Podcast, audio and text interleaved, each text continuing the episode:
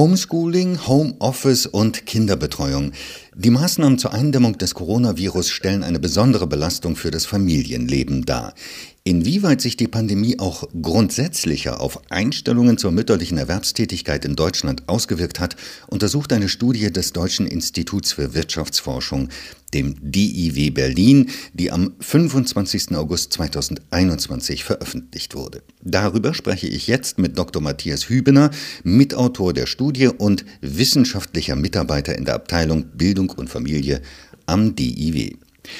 Herr Hübener, welchen Einfluss haben die Corona-Maßnahmen auf die Arbeitsteilung von Vätern und Müttern innerhalb des Haushalts? Mit der Schließung von Kitas und Schulen sind für Familien ja zentrale Bildungs- und Betreuungseinrichtungen weggefallen und Familien mussten sich in ihrem täglichen Leben komplett neu ordnen.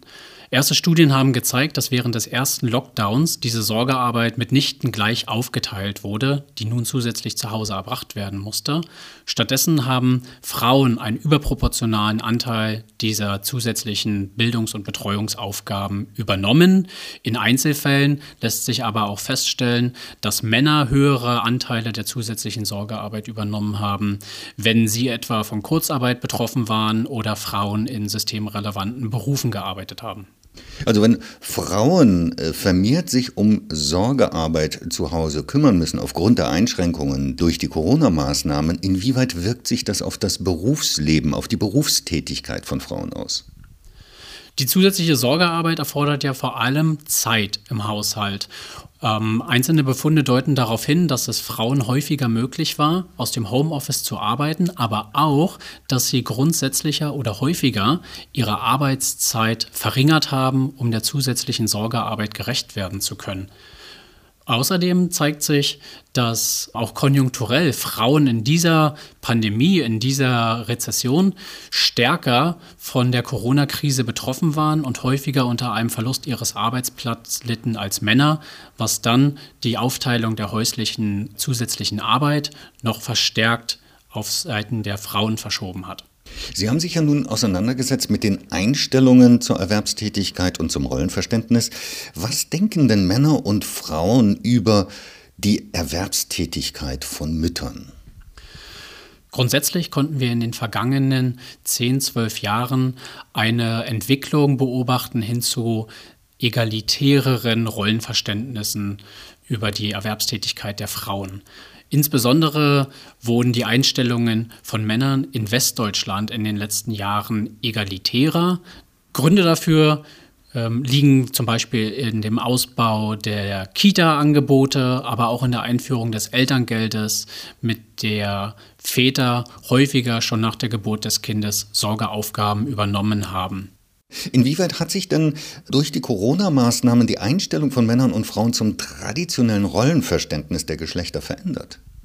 Wir beobachten mit ganz aktuellen Befragungen aus dem Frühjahr 2021, dass insbesondere Männer in Westdeutschland, also jene, die in den vergangenen zehn Jahren die stärksten Veränderungen hin zu einem egalitären Verständnis aufgezeigt haben, nun ein Jahr nach Ausbruch der Corona-Pandemie seltener ein egalitäres Rollenverständnis aufweisen. Sie stimmen also seltener der Aussage zu, dass die Erwerbstätigkeit der Mutter für ein Kind ähm, auch positive Effekte haben kann und sie stimmen etwas häufiger Aussagen zu, dass eine Erwerbstätigkeit für ein Kind sogar schädlich sein kann, wenn die Mutter arbeitet. Handelt es sich bei Ihren Ergebnissen eher um eine Anpassung auf die aktuelle Corona-Pandemie bzw. die Maßnahmen oder um einen längerfristigen Effekt, der auch darüber hinaus anhalten könnte? Wir betrachten Ergebnisse ein Jahr nach Ausbruch der Pandemie mit wiederholten Kita- und Schulteilschließungen. Wir gehen davon aus, dass die beobachteten Effekte auf Geschlechterrollenverständnisse auf grundsätzliche längerfristige Veränderungen hindeuten, denn üblicherweise ist es so, dass das tatsächliche Verhalten, also die Aufteilung der Sorgearbeit im Haushalt, bei großen Lebensereignissen wie der Geburt von Kindern sich retraditionalisieren, aber die Einstellungen, das, was Menschen darüber denken, weiter verharren.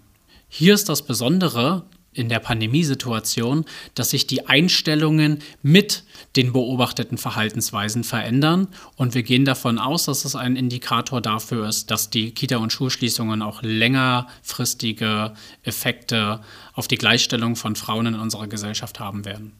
Welche gesamtwirtschaftlichen Folgen könnten Ihre Ergebnisse haben? Mit Blick auf den kommenden Herbst und die Verbreitung der Delta-Variante vermuten wir, dass wir abermals in die Diskussion über Kita- und Schulschließungen geraten, in der die gesundheitlichen positiven Effekte dieser Maßnahme gegen die damit einhergehenden Nebenwirkungen abgewogen werden müssen. Unsere Ergebnisse zu den Effekten auf Geschlechterrollen, Einstellungen haben dann auch langfristige gesamtwirtschaftliche Implikationen, wenn es darum geht, die Erwerbstätigkeit von Müttern, aber auch die Gleichstellung von Frauen am Arbeitsmarkt ähm, zu stärken, weil damit ein wichtiges Erwerbskräftepotenzial mobilisiert wird, was für die gesamtwirtschaftliche Leistungsfähigkeit zentral ist. Herr Hübner, haben Sie vielen Dank für das Gespräch. Vielen Dank.